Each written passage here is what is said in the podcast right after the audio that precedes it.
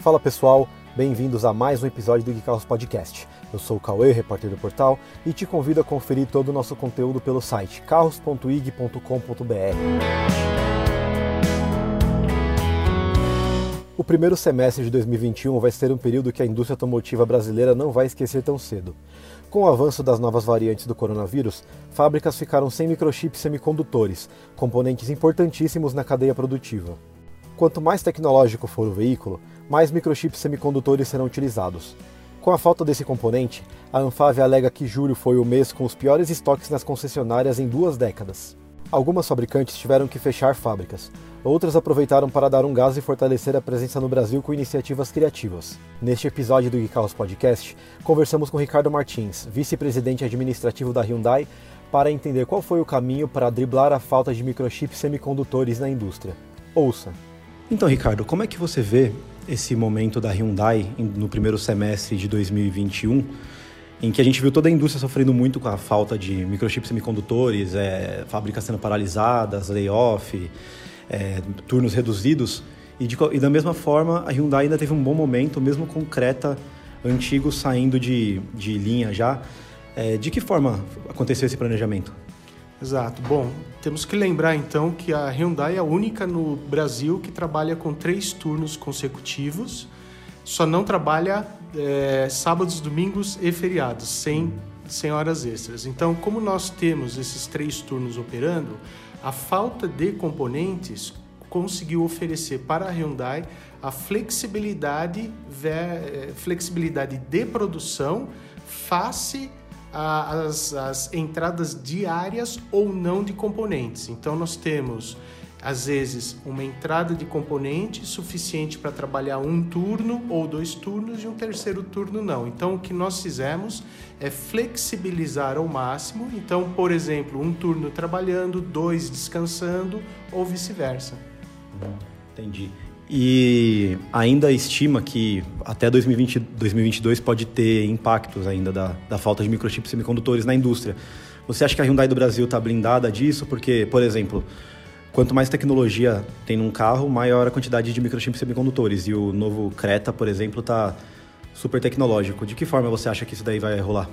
Sim, a primeira estratégia da Hyundai é justamente uma compra, compras globais. Né? Então, com isso daí, a gente consegue, com essas compras globais, colocar para os fornecedores a, uma visão de uh, consumo de peças. E nisso daí, essa compra global faz uma redistribuição dessas peças para cada operação da Hyundai no, no mundo.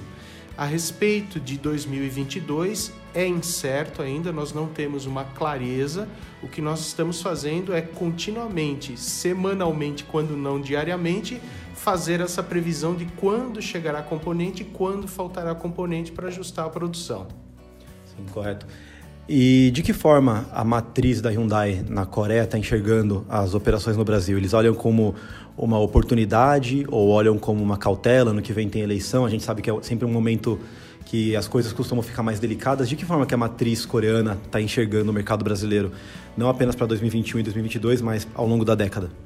A visão da, da nossa matriz na Coreia do Sul é continuar suportando as operações do Brasil, como também da América do Sul como um todo. Ela enxerga um mercado enorme, um mercado potencial e os investimentos estão sendo realizados. Então essa visualização ela é muito positiva. Tanto é que nós estamos cada vez mais é, conseguindo é, conquistar maiores posições de participação do mercado, market share. Sim, claro. E para onde você acha que vai o mercado de SUVs no Brasil? Você acha que ele vai engolir toda a fatia que pertencia aos hatches? Vocês têm o HB20, HB20S também na linha. É, de que forma você acha que o mercado vai se adequar à tendência dos SUVs que continuam bombando aí para a próxima década? Exato, são ciclos. A gente tem que compreender que nesse momento de pandemia ainda mais reforçou a entrada de SUVs, justamente porque as famílias ficaram em casa e quando eles têm que sair, estão saindo em grupos familiares. Uh, pais, filhos, tios, irmãos, quando não os pets, né? e também as bicicletas e outros equipamentos. Então, nós percebemos que esta demanda ela é contínua, é crescente, mas também há uh, o segmento não SUV, que são veículos mais para o uso diário também. Se você quer mais informações sobre a falta de componentes que promete afetar a indústria até o primeiro trimestre de 2022, não deixe de conferir nosso site carros.ig.com.br. Muito obrigado e até a próxima.